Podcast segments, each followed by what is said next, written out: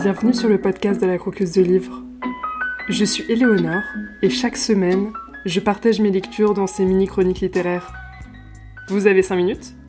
C'est parti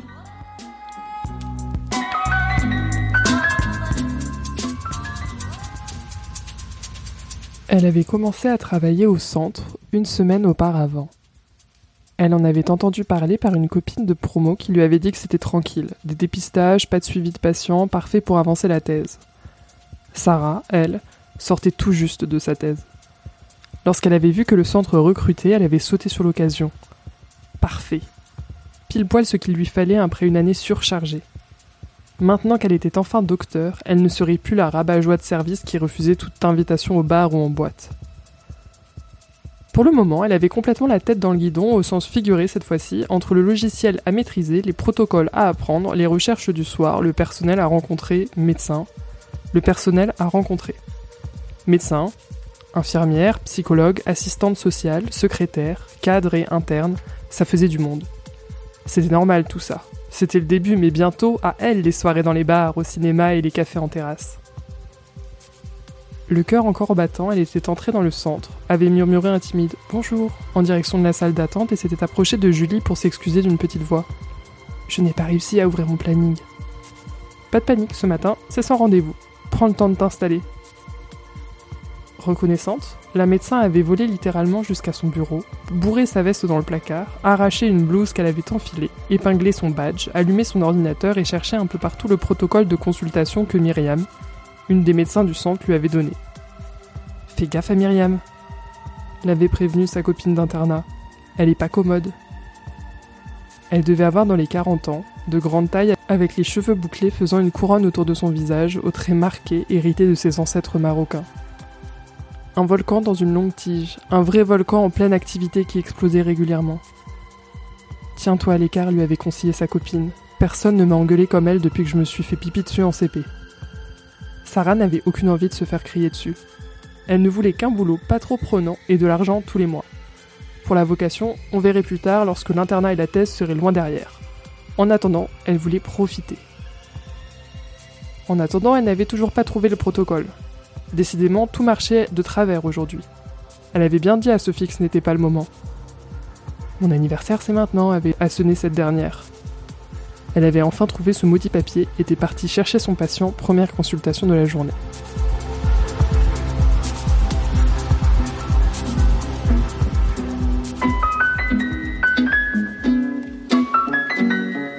Aujourd'hui, le livre qu'on croque, c'est Des vies orageuses, un roman écrit par Mathilde Gall et le collectif Choleil, aux éditions Le Monde à l'envers. L'histoire, c'est celle de deux personnes que le hasard fait se rencontrer. C'est celle de Sarah, jeune médecin qui commence un nouveau travail dans un centre de dépistage dans la région de Briançon, pas loin de la frontière avec l'Italie. Elle imagine un travail pépère qui lui permettra de faire la fête. Or, c'est étrange, beaucoup de personnes semblent donner la même adresse. Sarah se rend compte que ce travail n'est pas si plan-plan que ça, et que le centre demande bien plus de compétences humaines que prévu. C'est dans ce contexte qu'elle rencontre Idrissa, le deuxième point de vue de ce roman. Il vient de Guinée. Tout juste arrivé en France, il raconte son histoire à rebours, de la France en passant par l'Italie, la Méditerranée, la Libye. C'est un roman qui parle d'immigration, bien sûr, mais aussi de relations humaines, d'injustice, de procédures Dublin, de traumatisme, de militantisme et de burn-out militant, de violences sexuelles, physiques et mentales, d'exploitation de la misère humaine et d'administration J'ai adoré ce roman, c'est vraiment un de mes coups de cœur 2023. Et je suis d'autant plus contente d'avoir eu ce coup de cœur que je connais Mathilde et une des personnes du collectif Choleil. Coucou à vous d'ailleurs, Mathilde et Cécile si vous passez par là.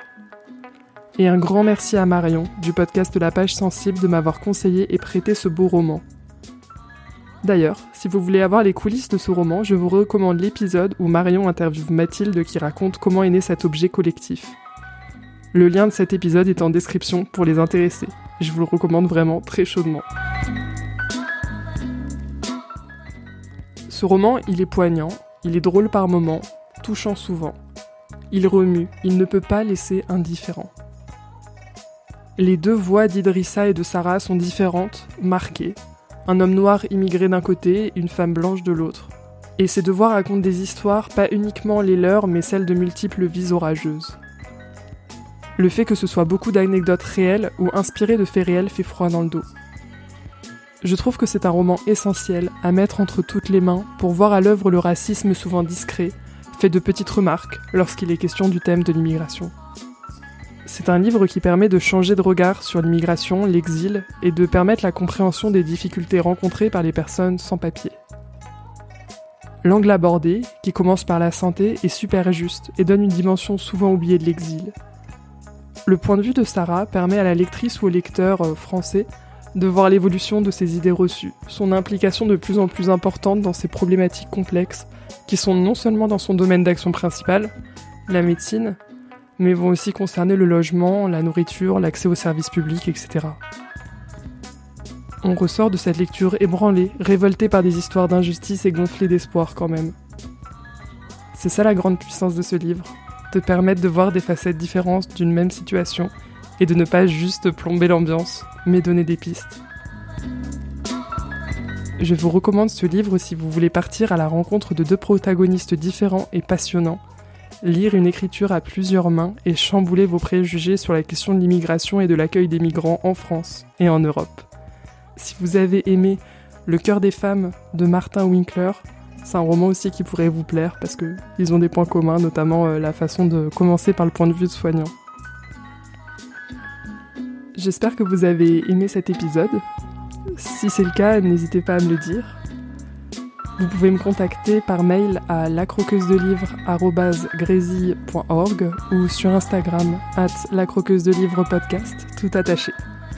Les informations sont dans la description de l'épisode. Si vous avez envie de me parler d'un coup de cœur que vous avez vu récemment ou euh, il y a longtemps, et que vous voulez le partager sur le podcast, n'hésitez pas à me contacter aussi à ces adresses, ça me ferait très plaisir d'avoir des invités.